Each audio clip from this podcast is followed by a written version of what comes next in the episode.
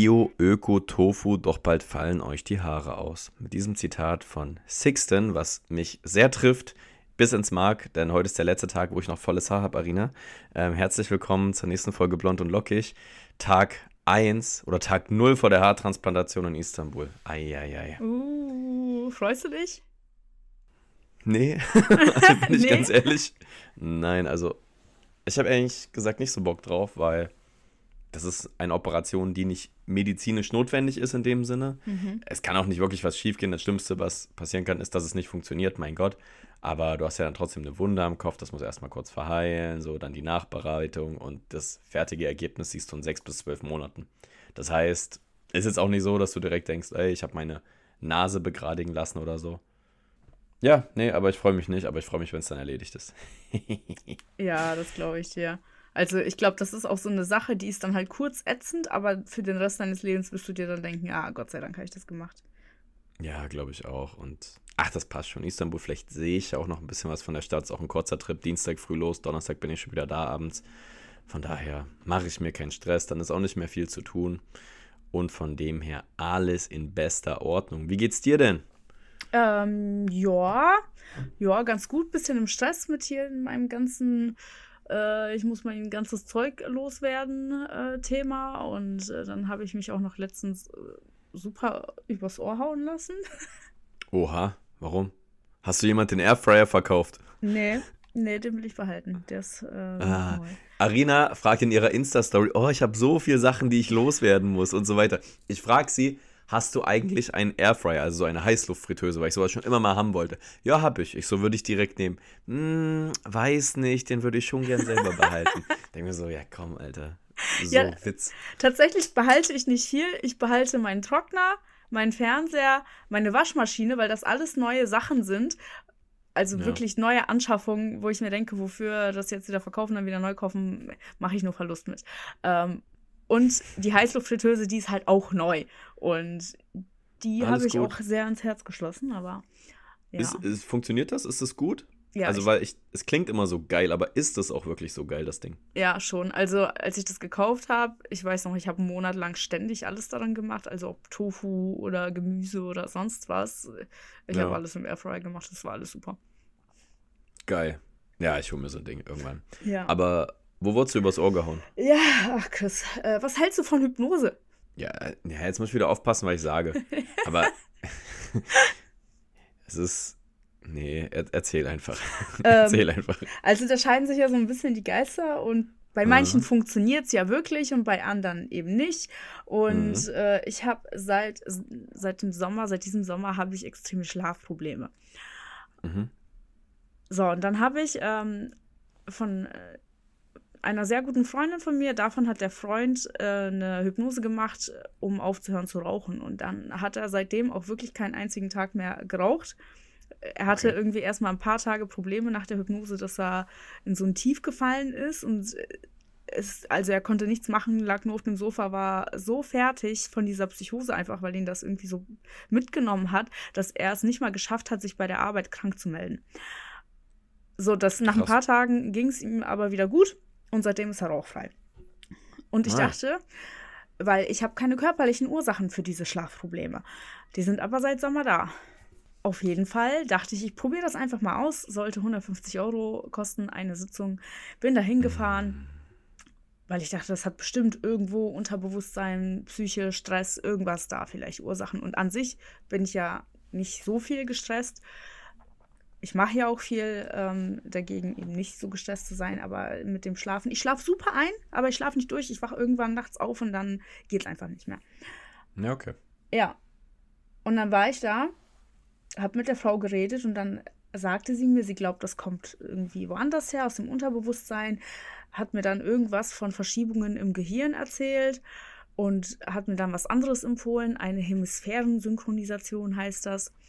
Klar. Weil angeblich das Gehirn sich durch kleine Verletzungen, ähm, die dann passieren, irgendwie verschieben kann, dass die eine Gehirnhälfte über die andere rutscht und dadurch können auch ja sowas wie Schlaf Schlafprobleme entstehen, aber auch sowas wie Sprachfehler oder sonst was. Klar. Und ich dachte in dem Moment, Oh, würde ich mich eigentlich gern vorher informieren über sowas, bevor ich das mache, weil über die Hypnose habe ich mir jetzt voll viele ja, Berichte durchgelesen und Erfahrungen und sonst was und das, ja, weiß ich jetzt gar nichts von. Dachte aber, ja gut, Hypnose ist auch so ein 50-50, ob es funktioniert oder nicht und bei dem weiß ich es mhm. auch nicht, mache ich das einfach mal. Weißt du, was ich gemacht ja. habe im Endeffekt? Ich saß eine Dreiviertelstunde auf einem Stuhl, hatte eine Sonnenbrille auf, wo so ein bisschen Licht geflackert hat und Kopfhörer, wo entspannende Musik lief. Das war's. Das 150 war Euro? 150 Euro. Das ist raffiniert. Sie hat mich also. mit den Worten entlassen: viel Erfolg in ihrem neuen Leben. Sie werden sehen, alles wird sich ändern. Und ja, die Wissenschaft dahinter. Euro minus. Die Wissenschaft dahinter ist, dass dir über diese ähm, Kopfhörer verschiedene Frequenzen in die Ohren äh, gesendet werden. Also auf dem einen Ohr ist eine ganz andere Frequenz eingestellt als auf dem anderen. Und wenn die sich im Kopf treffen, erzeugen die eine neue Frequenz und das soll das Hirn stimulieren. Und das, okay. Das, Chris, funktioniert. Aber das nennt sich Binaural Beats. Das hilft bei der Konzentration zum Beispiel. Und das mache ich seit Jahren. Immer wenn ich mich konzentrieren muss, wenn ich lernen muss, sonst was. Da gibt es verschiedene Frequenzen. Und das hilft mir wirklich. Aber dann dachte ich mir, dann hat das jetzt absolut keinen Sinn gemacht, dass ich die dafür 150 Euro bezahlt habe, einfach nur um die Musik zu hören, die ich sonst zu Hause beim Arbeiten höre. Ja. Aber du hättest auch einfach deinen guten Kumpel Chris anrufen können und ihn fragen, was er von Hypnose und so und Hirnverschiebung hält, hätte ich gesagt, mach das nicht. und ja. wenn du vom Rauchen loskommen willst, dann schick deinen Kumpel. Ich mach das, ich mach die Therapie für dich für 50 Euro. Also habe ich gar kein Problem. Kannst dich hier, kannst dich bei uns hinsetzen auf den Stuhl, kriegst eine Sonnenbrille, mach ich Musik ganz kein Problem. Wenn du mit dem Rauchen aufhören willst, hole ich eine Packung Zigaretten und dann zwinge ich dich, die alle auch hintereinander zu rauchen oder zu essen. Dann fasst du das auch nie wieder an. ist natürlich nur Spaß. Also weiß ich nicht, vielleicht klappt's. Mein Therapieansatz. Aber deswegen mache ich das auch nicht beruflich. Aber ja. stark, 150 Euro. Ja, ich sag mal so, ich war schon in Vegas, also reden wir jetzt wirklich über dem Fenster rausgeworfenes Geld. Das ja, passiert. Okay. Ja. Ja, nur was mich dann geärgert hat, hätte ich mir im, im, Vorfeld ein bisschen was dazu durchgelesen, hätte ich gesagt, nee, nee, so diese verschiedenen Frequenzen hören, das mache ich auch so zwischendurch. Da brauche ich keine 150 Euro für bezahlen, aber ja. So richtig ja. fundiertes, nicht fundiertes, so detaillierte Infos zu solchen Sachen findest du auch nur in so Foren. da gibt es keine Seite, da gibt es so einen Foreneintrag so von Usern, die haben so Sterne, wie lange sie schon dabei sind. Da gibt es auch immer so Moderatoren noch in Foren, wie damals 2006, 2007. Und ich wette, da tauschen sich die Leute aus über sowas, Frequenzen und so. Quatsch hätte ich fast gesagt. Ist ja kein Quatsch, aber ja, ich schätze mal, du schläfst immer noch nicht perfekt. Nein, also es hat Tja. sich absolut gar nichts dadurch verändert. Und ähm, das Blöde ist halt, ich hätte es vorher gesehen, wenn, wenn ich mir vorher ein bisschen was dazu durchgelesen hätte, aber es war halt dieses spontane, ah ja, komm, die gute Frau sagt, das äh, würde sie mir eher empfehlen als eine Hypnose und bei einer Hypnose weiß ich auch nicht, ob es funktioniert, also probieren wir es einfach mal aus. Ja. Bei einer Hypnose hätte die vielleicht noch einen eigenen Anteil Arbeit gehabt anstatt ja, dich genau. Stuhl zu setzen. Genau. Ja, clever, clever von ihr. Sie ist die clevere gewesen in dem Raum, hätte ich nicht gedacht. Ja.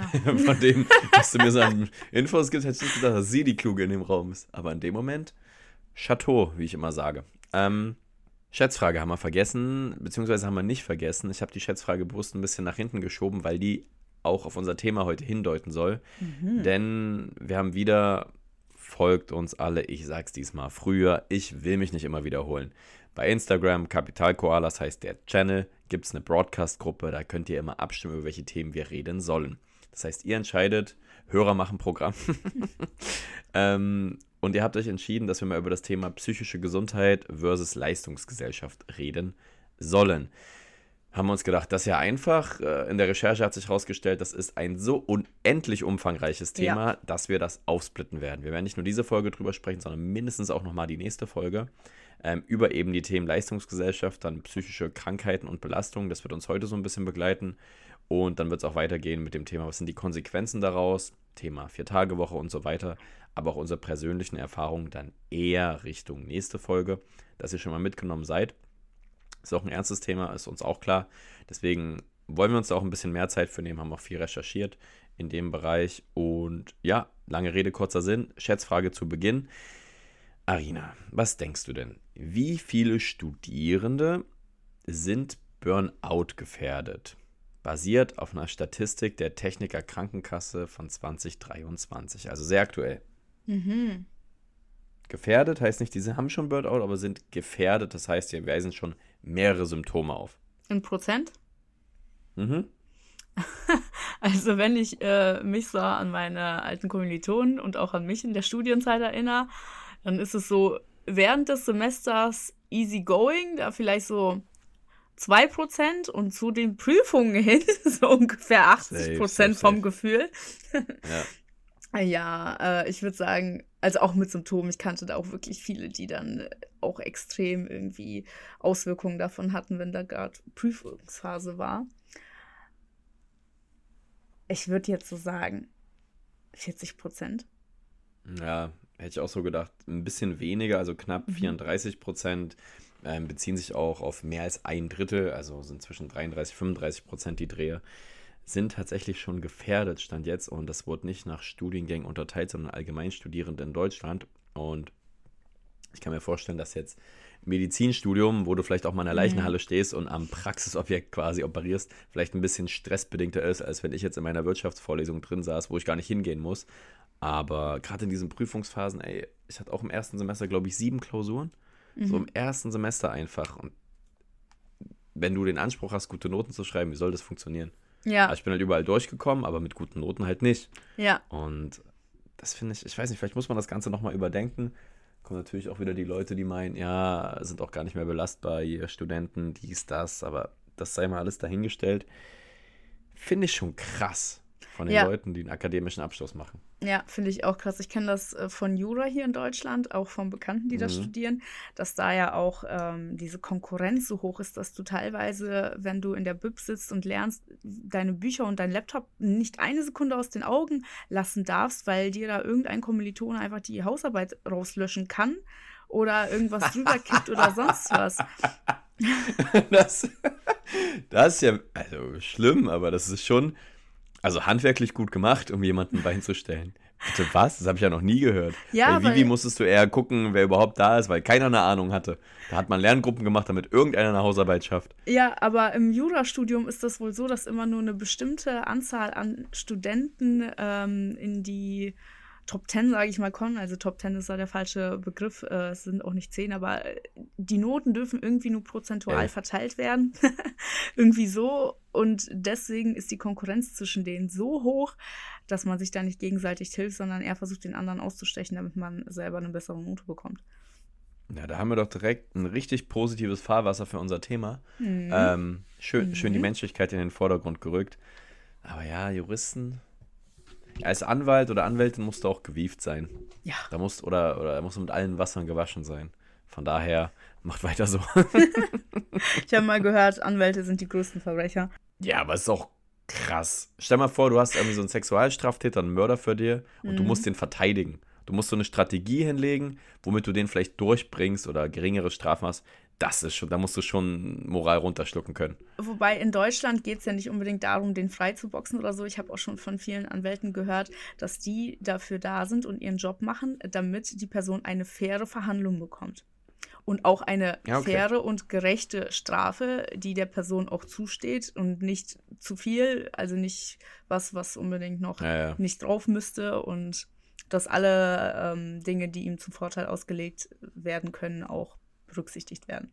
Das ist ein guter Punkt. Das ist nicht so plakativ, dann ja. würde ich meine Aussage gern ummünzen auf die USA. ja, da sieht es ganz anders aus.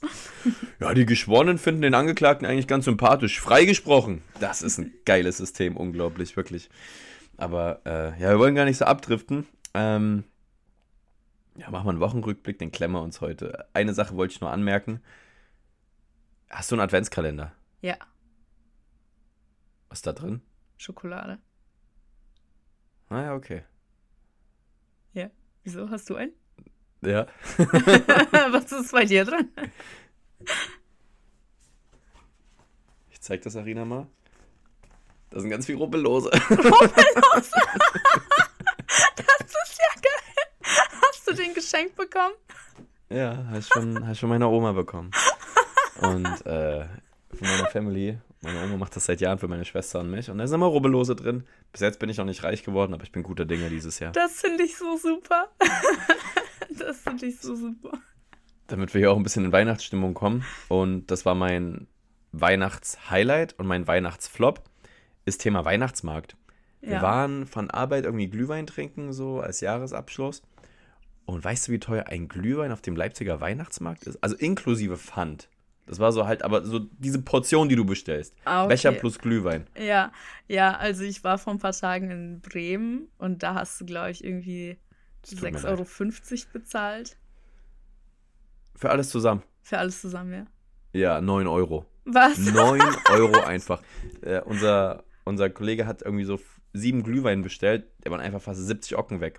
Unglaublich. Wie viel Pfand ist denn auf den Bechern da? 4 Euro. Okay, ja, in Bremen waren es drei. Ich glaube, hier in Emden sind es zwei Euro, aber So schön waren die Tassen auch nicht. dafür So, kannst du die Tasse gelesen- doch kaufen. Beziehungsweise ist die wahrscheinlich günstiger im Einkauf als 4 Euro. Ja, genau. Clever eigentlich. Ja, wobei. Ach, scheiß drauf. Weihnachtsmärkte sind zu teuer, das wollte ich hier nur loswerden. Muss gucken, wie ich es verpacke. So. Thema. wir werden mathematisch hier. Ähm, ja, wir haben überlegt, dass wir das uns ein bisschen splitten. Arina und ich teilen uns das auf. Und du hast dich ja im Vorfeld mit dem Thema Leistungsgesellschaft ein bisschen tiefergehend beschäftigt. Genau. Erzähl Ja. doch mal. Ich habe euch ein paar Statistiken dazu ähm, mitgebracht. Es ist super spannend, finde ich. Und allein über dieses Thema könnte man schon wieder irgendwie fünf Podcast-Folgen ähm, verfassen, weil da so viel mit reinfällt. Was ich mir jetzt erstmal angeschaut habe, ist die Produktivität in Deutschland. Was glaubst du, Chris, ist die über die Jahre gestiegen oder gesunken? Boah, das ist jetzt schwer einzuschätzen. Also spontan hätte ich gesagt, die Produktivität muss ja gestiegen sein, wenn wir jedes Jahr irgendwie Wirtschaftswachstum haben und so, aber nee doch, ich sag, die ist gestiegen. So. Ja, damit liegt es auch ganz richtig. Es gab ein, ähm, also die Statistik äh, fängt an im Jahr 1991 und seitdem ist es Mhm. tatsächlich jedes Jahr gestiegen. Nur im, äh, in den Corona-Jahren, da gab es eben einen Einbruch. Aber Ja. wir sind jetzt im Jahr 2022, da ist der letzte Stand, schon wieder an einem neuen Hochpunkt. Und worüber reden wir? Also Unterschied zwischen 91 bis 22? Also kann man das irgendwie einordnen, um wie viel das gestiegen ist? Ja, also das wird, ähm, da wird ein Index berechnet und der Ja. wird äh, berechnet, indem man das ähm, preisbereinigte Bruttoinlandsprodukt auf alle Erwerbstätigen verteilt, sozusagen. Ja, alle, alle, die Makroökonomik hatten, drittes Fachsemester, die wissen jetzt Bescheid. Zähle ich, zähle ich mich dazu. Also der Index, der hier berechnet wurde, der lag im Jahr 1991 etwas über dem Wert 85 Ja. und äh, mittlerweile sind wir bei 102,5. Hui, das ist schon, das ist schon ordentlich. Ja, schon ordentlich. Es gab 2008 nochmal einen großen Einbruch, als die Finanzkrise war. Aber ähm, insgesamt steigt es halt einfach. Aber summa summarum, so ungefähr 20% Wachstum, wenn ich jetzt nicht komplett scheiße im Kopf rechnen bin. Ja, genau. Krass. Okay, fühlst du dich 20% produktiver als deine Eltern? Ähm, oh, bei mir ist das ja nochmal eine Ausnahme. Ja, Das ja. ist halt, das ist dann halt auch die Frage, weil was mich an dieser Statistik so wundert, es geht ja um ähm, die Anzahl der Erwerbstätigen auch und das Bruttoinlandsprodukt. Und unser Bruttoinlandsprodukt steigt, aber die Anzahl der Erwerbstätigen ähm, meint man ja aus unseren schönen Statistiken zur, ähm, ja, zum demografischen Wandel sinkt. Stimmt. Das ist ja auf den Einzelnen runtergerechnet, aber das heißt ja, dass Menschen jetzt insgesamt produktiver arbeiten. Was ja auch kein Wunder ist, wenn man ähm, die Technik mit einbezieht. Ja, also mein produktiver auch effizienter. Also es wird Ja. mehr am Ende Tag, unterm Strich steht mehr geschafft. Also angenommen, früher hatten sie zehn Aufgaben, haben fünf geschafft, heute schaffen wir alle zehn. in der gleichen Zumindest, Zeit. zu, in, ja, es geht ja nicht um Aufgaben, sondern um den Beitrag zum BIP im Prinzip. Ja, also ein Wert geschaffen sozusagen. genau, auch genau, mehr, finanziell. mehr Wert. Ja, okay, okay, okay, okay. okay. Ja, gleichzeitig ähm, habe ich aber auch eine Statistik gefunden, die auch ähm, eben die Erwerbstätigkeit in Zahlen ausdrückt und die zeigt aber auch tatsächlich, dass es ähm, in Deutschland einen Anstieg gibt bei den Erwerbstätigen. Also mehr Leute arbeiten, blöd gesagt. Genau.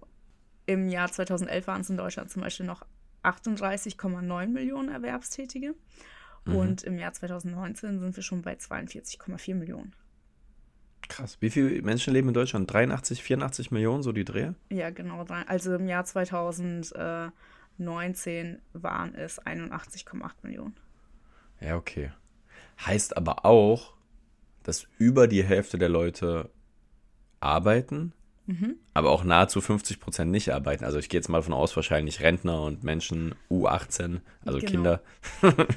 und natürlich alle anderen. Also ich kann es ja, ich habe es ja auch komplett einmal aufgedröselt. Von diesen 81,8 Millionen Menschen hatten wir im Jahr 2019 43,7 Erwerbspersonen und 38,1 Millionen Nicht-Erwerbspersonen, also eben Rentner ähm, und ja, Kinder. Menschen U18, manche nennen sie Kinder.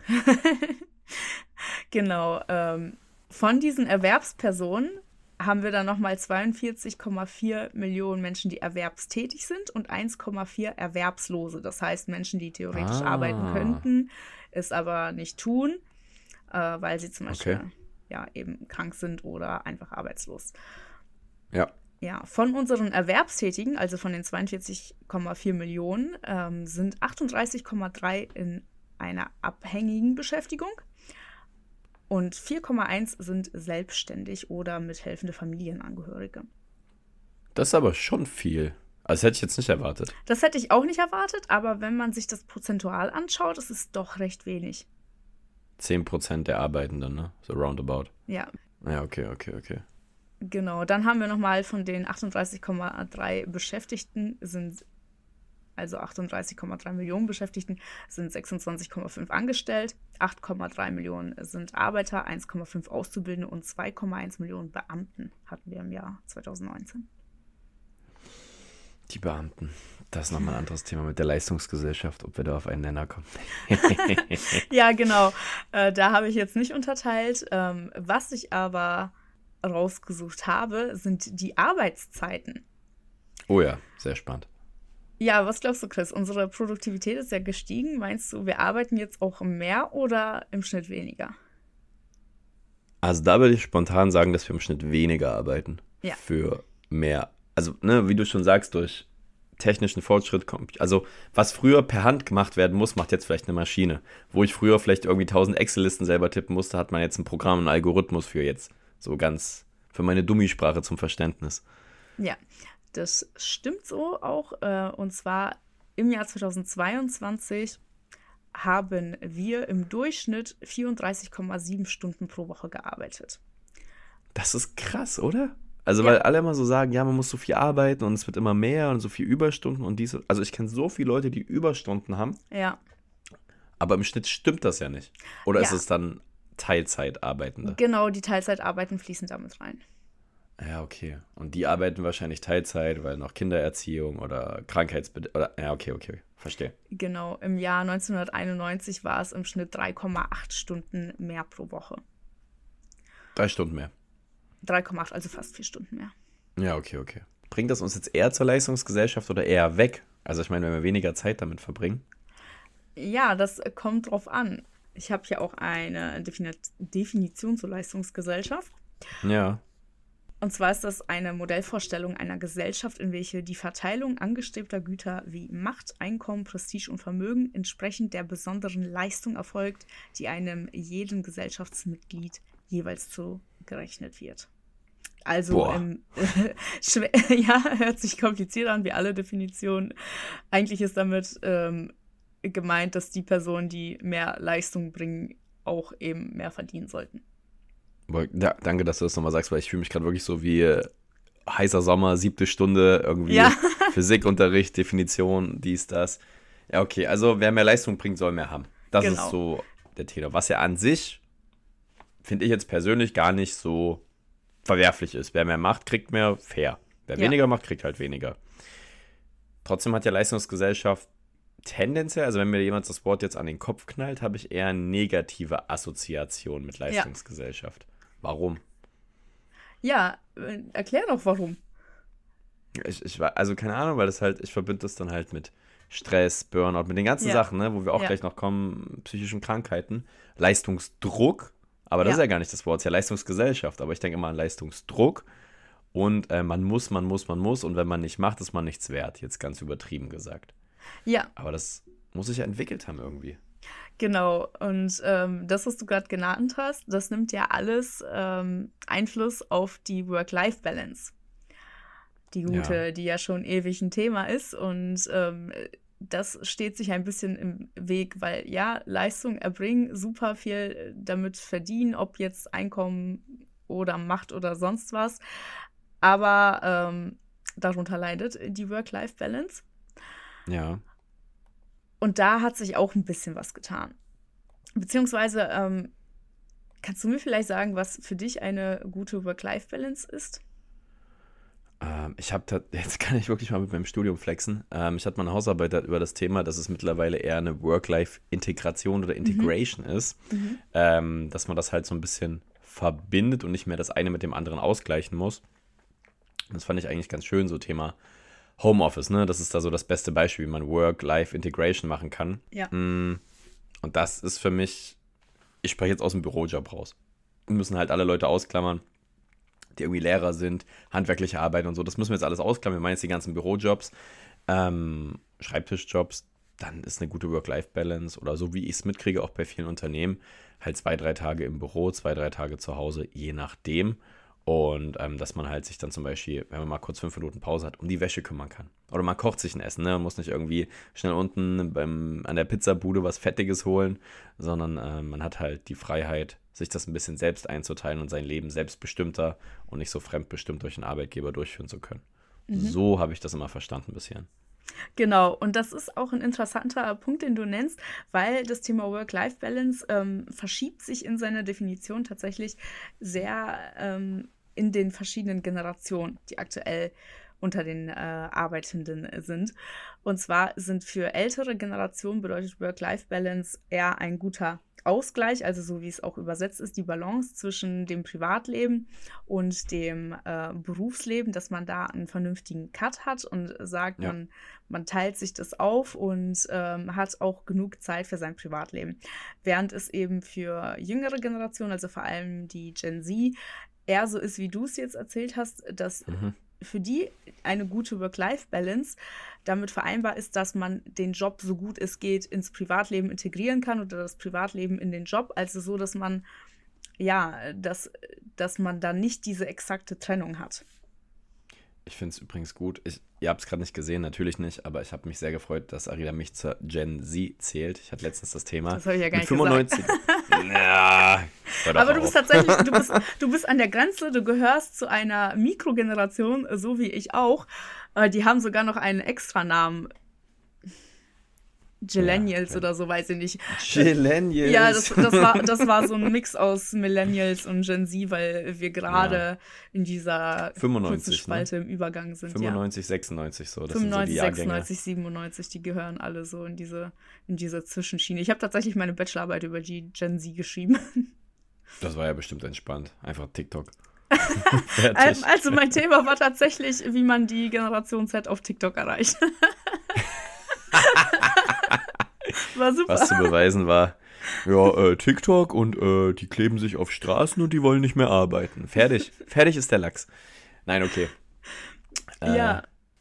Aber wir sind dazwischen dann, oder? Ja, genau, genau. Ähm, was da mit äh, reinhängt oder was allgemein sehr großer Wandel war in diesem ganzen Thema Work-Life-Balance, ist eben die Corona-Pandemie und äh, weil sich an sich das Arbeiten auch dadurch sehr verändert hat, allein schon mit dem Thema Homeoffice und ähm, dass man viel mehr jetzt irgendwie über Zoom-Meetings arbeitet, anstatt sich dann wirklich irgendwo zu treffen, was die einen feiern und die anderen natürlich sagen, ah, noch so ein unnötiges Meeting weil dadurch ja, auch natürlich ja. mal äh, schneller mehr Meetings entstehen und man ins Plaudern kommt und sonst was, worunter natürlich wieder die Produktivität leidet.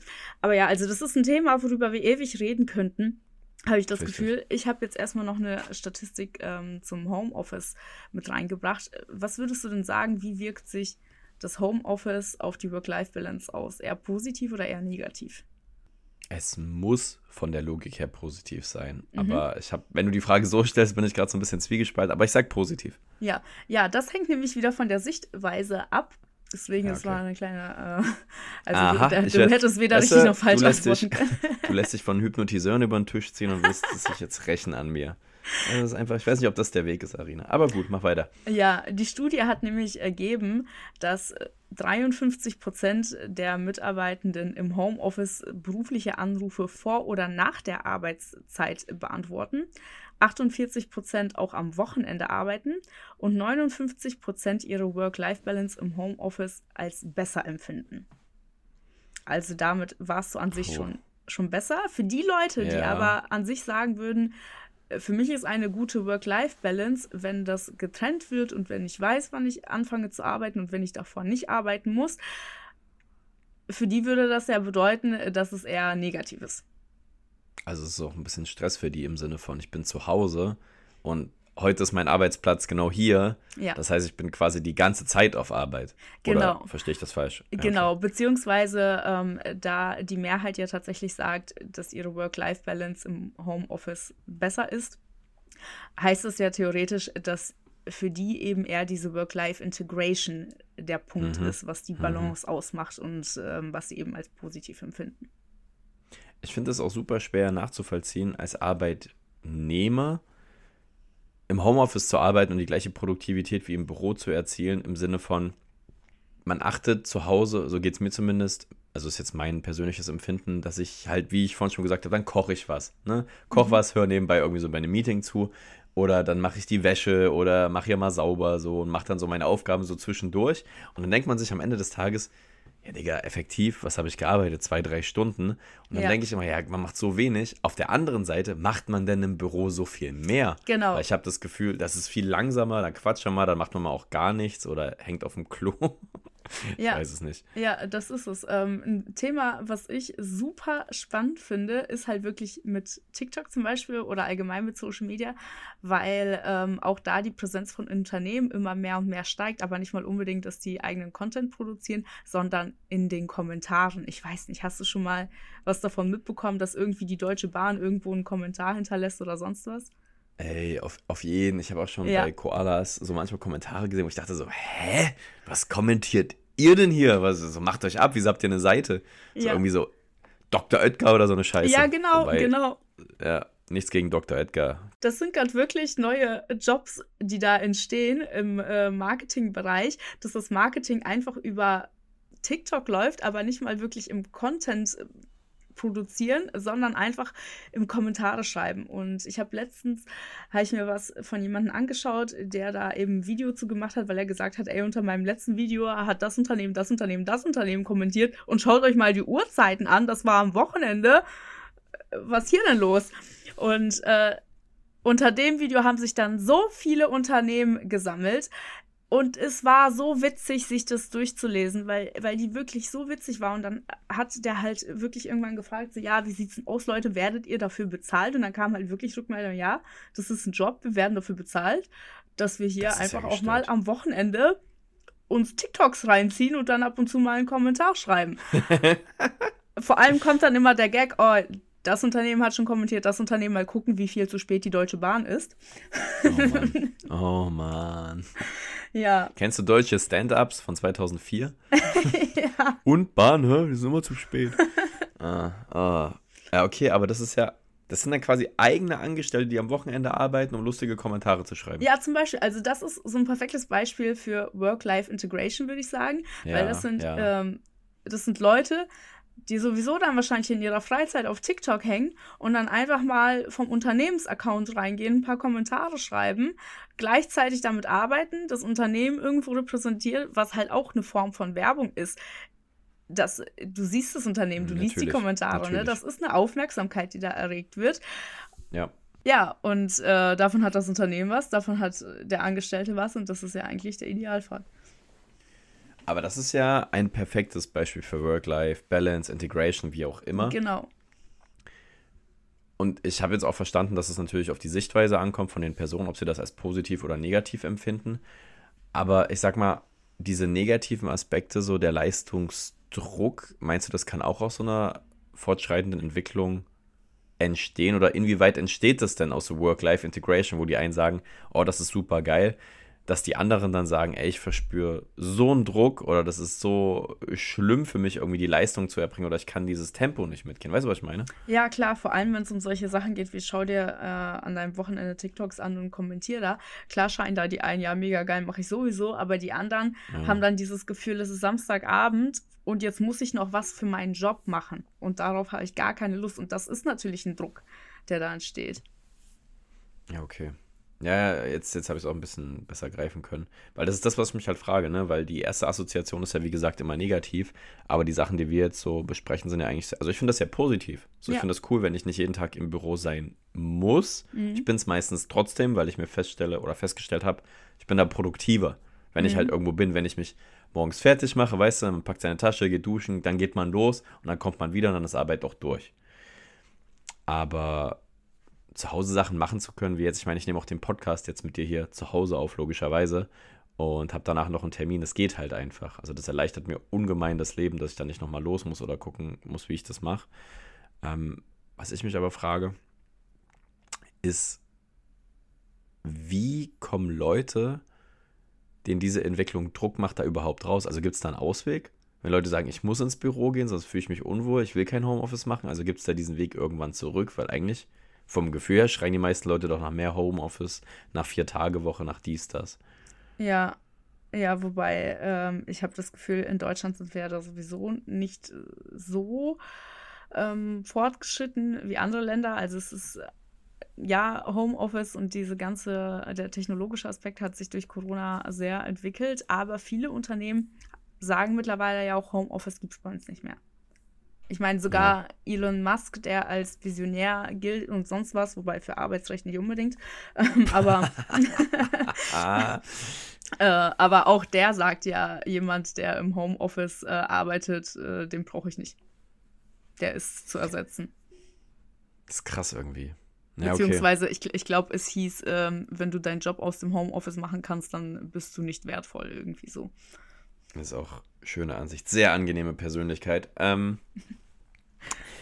ja, aber das ist ein Thema, ich, also wir können uns da jetzt so tief vergraben in den ganzen Thematiken, ja, was das ja. Thema Leistungsgesellschaft angeht. Und das ist ja ein Thema, mit dem wir jetzt anfangen wollten, so ein bisschen in das Thema reinzukommen, erstmal zu schauen, was ist denn das für eine Gesellschaft, in der wir uns bewegen. Wir haben jetzt festgestellt, wer mehr leistet, wird tendenziell mehr akzeptiert. Ne? Wer ein dickes Auto hat, wer Macht, Status hat, okay, der ist in dieser Leistungsgesellschaft der steht halt oben in irgendeiner Form. Und äh, Menschen, die weniger leisten, natürlich weniger, weil sie weniger Geld haben, was sie ausgeben können, was sie investieren können und so weiter und so fort, geringeren Lebensstandard und Personen, ja, die im, sich im Arbeitsalltag befinden mit Work-Life-Balance, Work-Life-Integration, Homeoffice, das sind alles so die Auswirkungen von der Leistungsgesellschaft und alles wahrscheinlich noch produktiver zu machen in einer kürzeren Zeit. Ähm, das Thema, was ich mich oder wo ich mich ein bisschen reingearbeitet habe, ist das Thema psychische Krankheiten bzw. die Belastung, wo ich auch mal geguckt habe, was ist so die Ursache grundsätzlich davon und wie entwickelt sich das. Ähm, jetzt sind wir aber schon eine ganze Weile drin und das würde, glaube ich, auch wieder eine ganze Menge aufmachen. Ich würde fast sagen, dass wir an der Stelle heute einen Cut machen. Dass okay. wir an der Stelle einen Cut machen, erstmal so die Grundlage legen für Leistungsgesellschaft. Bitte, bitte, bitte schreibt uns eure Meinung dazu, was das Thema Leistungsgesellschaft ist. Arina wird dann Donnerstag, wenn die Folge online geht, einfach bei Instagram auf unserem Account blond und lockig eine Umfrage machen. Da könnt ihr auch mal eure Antworten reinschreiben. Was versteht ihr unter Leistungsgesellschaft? Weil das finde ich nochmal super spannend. Wir haben jetzt ja gerade mal ein Prozent angerissen von der ganzen ja. Thematik. Gibt es ja noch so viel mehr.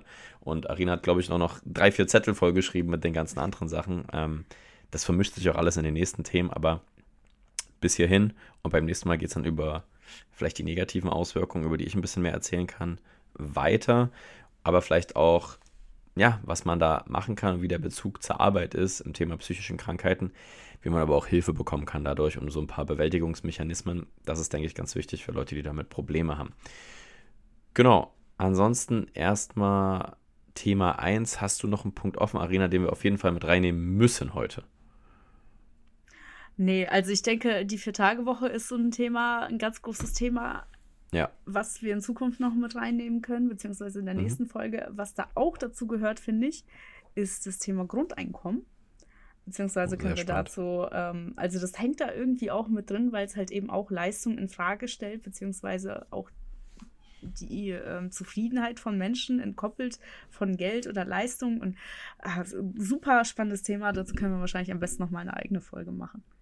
Ja, auf jeden Fall. Wir haben ganz viel auf dem Zettel stehen, Leute. Wir wollten heute erstmal in das Thema reinkommen, aber wir werden uns da die nächsten Folgen durcharbeiten, weil es einfach so viel zu besprechen gibt und vor allem euer Feedback sehr spannend ist, weil das ist ein Thema, wo es Fakten gibt, aber auch sehr, sehr viel Meinung und Ansichten und Empfinden. Und ich glaube, da muss man auch ein bisschen sensibler rangehen, als einfach, das ist so, das muss so sein, bla bla bla. In diesem Sinne machen wir einen Haken dran und ähm, ja, kommen zur allseits beliebten Kategorie im WWW namens drei schnelle Fragen an. Und rat mal, wer heute die Ehre hat, drei schnelle Fragen zu bekommen. Du, Chris, du bist. So nehme ich. ich freue mich. Ich freue mich. Ich habe hier wieder meine Liste offen. Ja. Ich, bei einer Frage bin ich mir nicht sicher, ob ich, mir die, ob ich dir die schon gestellt habe. Und zwar. Ich habe ein Déjà-vu. Gibt es was auf Weihnachtsmärkten, was du dir immer zu essen holst oder auch zu trinken? Boah, ich habe auch wieder ein Déjà-vu. Ich weiß nicht, ob du mir das gestellt hast. Aber warum sollst du mir das schon mal gestellt haben? Weil ich so eine äh, Liste habe, wo ich immer wieder, wenn mir Fragen einfallen, die einfach dazu schreibe. Und ja, ja aber haben wir schon mal über Weihnachtsmärkte geredet? Nee, aber Jahrmärkte vielleicht. Jahrmärkte. Ne, wir nehmen Weihnachtsmärkte. Okay, finde ich gut. Ähm, ja, Getränk, kann man jetzt natürlich Glühwein und so ein Quatsch sagen. Was richtig geil ist, ist so heißer Apfelsaft mit so Gewürz drin. Oh, also es ja. gibt einfach so heißen Apfelsaft mit so einer ja, Gewürzmischung klingt so ein bisschen nach Curry und so, das meine ich nicht. Das sind so, das schmeckt einfach richtig geil. Das schmeckt richtig geil, das kann man auch mit Schuss nehmen, wenn man möchte, aber auch einfach so pur. Und so ein warmer Apfelsaft, das macht schon was. Also mhm. mehr als einen würde ich auch nicht trinken, weil viel Fruchtzucker, da freut sich der Darm, aber das ist auf jeden Fall mein Go-To-Getränk. Und Go-To-Essen. Ähm, viele Leute wahrscheinlich so Thema Handbrot finden die ganz geil. Ich finde Kräppelchen auch nicht schlecht, so ja. diese, dieses Fettgebäck so mit Puderzucker. Aber ich glaube tatsächlich, ich gehe mit der klassischen halbe Meter Bratwurst. Wow, okay. Wir haben so einen Mittelaltermarkt hier in Leipzig, so einen Mittelalter-Weihnachtsmarkt. Und ähm, im Endeffekt, diese ganzen geilen Sachen, die es gibt, lande ich doch immer, wo ich mir denke, also eine schöne Thüringer Bratwurst, so mit Senf, das schmeckt mir irgendwie am besten. Gibt auch noch Flammlachs und diese ganzen Süßigkeiten und Mandeln und sowas, aber ich glaube, ich bin bei Bratwurst und Apfelsaft, wie so ein Vierjähriger. okay. Bei mir ist es auf jeden Fall der Crepe. Ein Crepe mit äh, Kinderriegel, uh. der muss immer sein. Ist es so Kinderriegel-Creme oder legt man so Kinderriegel drauf und die schmelzen dann? Ja, die legen Kinderriegel rein und die schmelzen dann und dann fließt das da so raus. Arina hatte gerade so richtig crazy Eyes in der Kamera, als sie darüber geredet hat. so richtig Augen bis zum Anschlag geöffnet. Ja, Kinderriegel. Aber Crepe gibt es ja eigentlich immer, oder? Also es ist ja jetzt nicht so ein Weihnachtsmarkt-Special. Ja, das stimmt, das stimmt. Aber das hole ich Gut, mir Bratwurst generell auch, auch immer. Ja. ja. stimmt. Bratwurst gibt es ja. auch so mal. Aber ja. Ja, okay. Und Getränke? Ähm, auf dem Weihnachtsmarkt dann, wenn ein Glühwein, aber lieber einen weißen. Ah, so, so Winzerglühwein, so, so der Stand so ein bisschen abseits, der so ein bisschen feiner ist. Ja, der Stand, der Abitur hat. mittlerweile gibt es den weißen Glühwein, glaube ich, auch an allen normalen ähm, Glühweinständen, aber ich krieg von dem roten, kriege ich so schnell Kopfschmerzen. Ja, man kriegt, er, er ist 100 Prozent. Also ja. Glühwein ist richtig underrated, macht dich kaputt im Nachhinein. ja, absolut.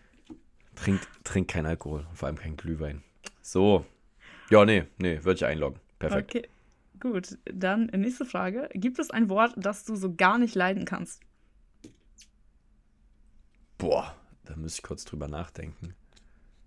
Ähm, ich muss an so, ein, so, ein, so eine Folge von den Simpsons denken. Ja, so einen ganz sparsamen Humor manchmal. Und äh, da waren die irgendwie eingeladen in so einem Country Club, so mäßig die Familie. So die Mutter, so Marge, wollte sich irgendwie integrieren ne, bei der High Society. Und ähm, da sollte die Familie mitmachen, haben sich alle schick angezogen. Und da kam so die Tochter Lisa so gesagt: Ja, warum muss ich da mitgehen, Mom? Das ist ein Sammelbecken voller Emporkömmlinge. Und Marge dann so voll ausgerastet: So, Lisa, ich habe dir schon tausendmal gesagt, ich mag dieses Wort. Sammelbecken nicht. das, ist so, das ist so dieser plumpe Humor. Ich denke mir, ey, deswegen locke ich Sammelbecken ein. Das ist kein schönes Wort. Aber äh, ansonsten, ja, keine Ahnung, es gibt so ein paar Schimpfworte, wo ich mir denke, so, das, also das stößt mir, also manche Sachen gehen nicht mehr. Auch so, weißt du, so Sachen, die vielleicht früher, äh, so rassistische Schimpfworte und sowas, ja. die äh, früher vielleicht einfach genutzt wurden, gar nicht so diesen rassistischen Bezug hatten, im Sinne von, ich möchte jemand beleidigen, sondern nur die rassistische Bedeutung, dass eben jemand so bezeichnet wurde. Aber unterm Strich war es rassistisch so und solche Sachen, wenn das heute noch Leute in alten Sachen ähm, irgendwie verteidigen und sagen, ja, das war halt damals so, das ist schon in Ordnung, wo ich mir denke, nee, war auch damals nicht in Ordnung so, aber es war ein ganz anderes, ganz andere Bezugnahme dazu und an so zwei, drei Worten, die möchte ich jetzt hier nicht unbedingt wiederholen. Das, mhm. das finde ich ganz schlimm, wenn das Leute noch benutzen und da würde ich auch Leute drauf aufmerksam machen. Ja. Okay. Spannend. Vor allem aber, das Sammelbecken. Aber, ey, Sammelbecken ist so geil. Du denkst ja, weißt du, der Witz, ne? Kennst du, wenn Witze erklärt werden? Du denkst ja, ja Emporkömmlinge ist das böse Wort, aber nee, nee, nee. Das ist das Sammelbecken. Aber wie bist du auf die Frage gekommen? Hast du da einen persönlichen äh, Bezug? Nee, ich habe ich hab Wörter, die ich gerne mag. Also weißt du, es gibt ja Wörter, die in dir was auslösen und die du dann magst oder eben nicht magst, aufgrund des Gefühls, was in dir hochkommt. Zum Beispiel, ich mag das Wort Imperium. Ich kann nicht genau erklären, warum. es macht ein positives Gefühl in mir. Weil du aus Russland kommst, deswegen magst du das. aber, aber da geht es halt um das Gefühl. Aber ich liebe das Wort Seeanemone. Das löst nichts in mir aus, aber es ah, hört sich super verstehe. an. Weißt du, was ich meine? Ja, okay, jetzt verstehe ich ein bisschen, was du meinst. Sowas wie Flutschfinger. ja, genau. genau. Und dann dachte ich einfach, ähm, das gibt es bestimmt auch andersrum. Ich habe bei mir tatsächlich immer noch nicht rausgefunden, welches Wort ich nicht leiden kann. Also, weil es sich scheiße anhört für mich. Das ist so ein Ding, denke ich, da muss man irgendwie beim Reden oder Zuhören drauf achten und darauf warten, dass irgendein Wort kommt, wo man sich denkt, boah, das Wort, das hört sich richtig scheiße an. Gefühlstechnisch oh, ist es natürlich immer Steuern oder Finanzamt. Ja, Negative ja. Assoziation. Auch Schule. Aber ähm, so vom, vom Hören äh, weiß ich es noch nicht. Nee, vom Hören kann ich es dir direkt sagen, weil mir ist was in den Kopf geschossen. Und zwar beleidigen, also jemand beleidigen auf Deutsch. Fährst du Auto, ne, regst dich auf, weil vor dir so ein XXX fährt. Aber was ist denn Arschloch für eine. Be das klingt so scheiße. So Arschloch hat so null. Du, stell dir vor, du stehst so mit jemandem, machst so die Autoscheibe runter und sagst, du Arschloch. So, hä?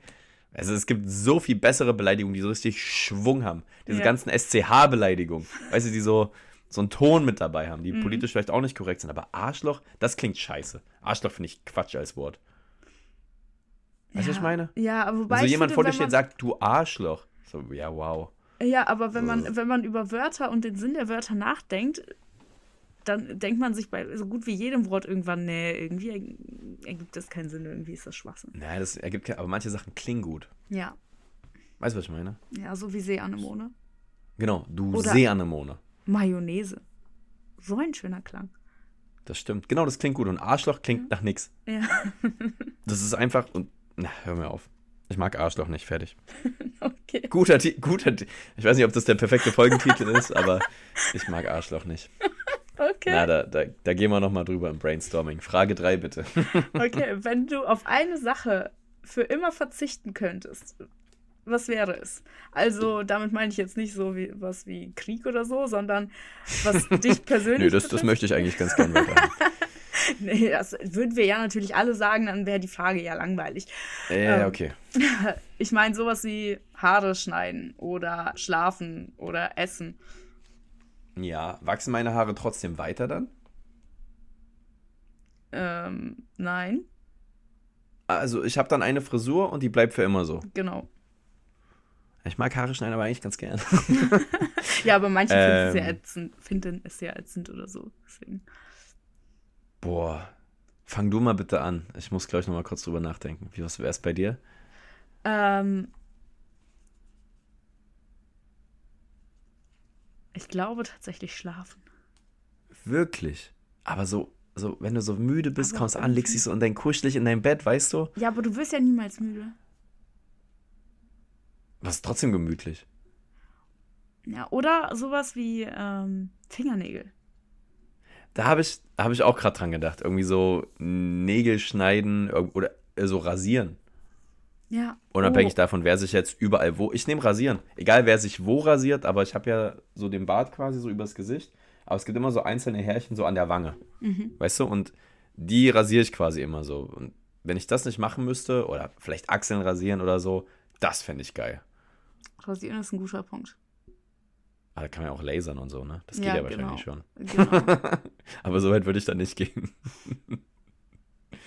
Boah, ist eine schwere Frage. Aber ich, ich ja, nehme mal rasieren. Ja. ja. Okay. Weil nicht mehr essen. Essen ist geil. Schlafen habe ich Spaß dran. Was trinken.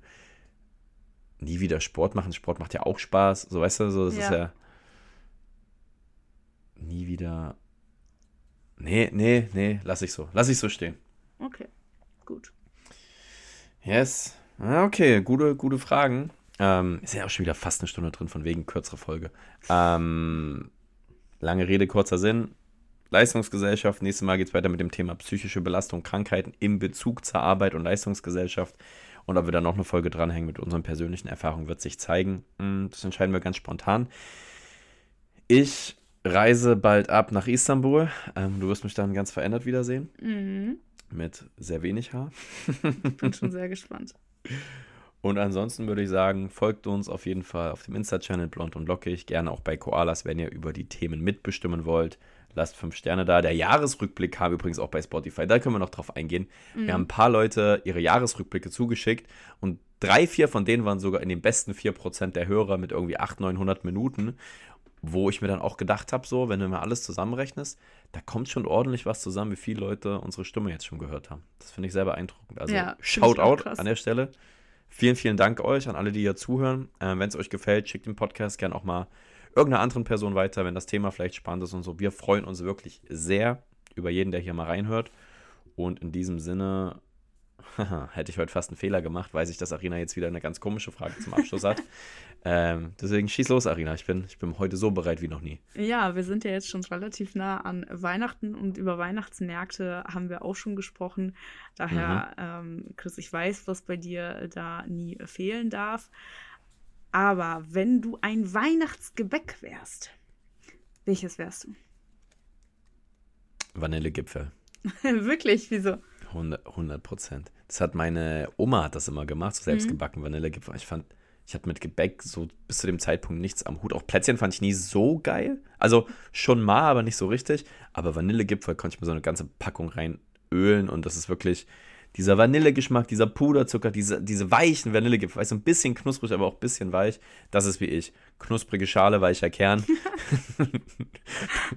bisschen Puderzucker auf dem Kopf, da sehe ich mich einfach. Ich habe tatsächlich letztens äh, diesen Fertigteig für Vanillekipferl äh, gesehen im Edeka und habe den mitgenommen, ja. weil ich da Bock drauf und? hatte, aber nicht auf die nicht Kekse, so gut, ne? sondern auf den auf rohen den Teig. Teig. Einfach nur. Oh. Ich habe den Teig gegessen. Ich hatte Bauchschmerzen also Bauchsch danach. Wollte ich gerade sagen, also Bauchschmerzen. Weil früher die Eltern, du kriegst Bauchschmerzen. Ich so, ja, ja, komm. Egal, ich bin jetzt erwachsen. Ich esse Teig, wenn ich Teig essen will. Mir doch egal. Ja, und was ist passiert? Schön mit Bauchkrämpfen dagelegen, Wärmflasche. Hat uh, sich gelohnt. Gut. Hat sich gelohnt. das ist doch das Wichtigste. Aber ist es auch dein Gepäck? Nein, oder? Das wäre jetzt zu krass. Ich glaube, ich würde äh, Chris Stollen sagen. Oh, Stollen ist auch sehr geil. Ja. Stimmt. Ich bleibe bei den Gipfeln, aber Stollen ist auf jeden Fall Platz 2. Das ist schon so ein richtig guter Stollen. Sagst du die Stolle oder der Stollen? Der Stollen. Ah, ich sage immer, ich nehme ein Stück Stolle. Mhm, okay. Die Stolle. Naja, okay, da haben wir wieder einen Ost-West-Konflikt, aber das thematisieren wir nicht heute. Arina, es hat mir sehr viel Spaß gemacht heute wieder. Leute, ja. wenn es euch auch Spaß gemacht hat, lasst doch jetzt mal ein Like auf unserem Podcast bei Spotify da, eine 5-Sterne-Bewertung, das wäre doch super. Folgt uns, mhm. wir sehen jeden Einzelnen und in diesem Sinne, schöne Weihnachten, sage ich noch nicht. Schöne Adventszeit, ähm, ruft mal wieder eure Omi und euren Opi an. Die freuen sich immer am Sonntag, erster, zweiter Advent. Dann hören wir uns in der nächsten Folge wieder mit dem weihnachtlichen Thema psychische Krankheiten. Das ist doch auch toll.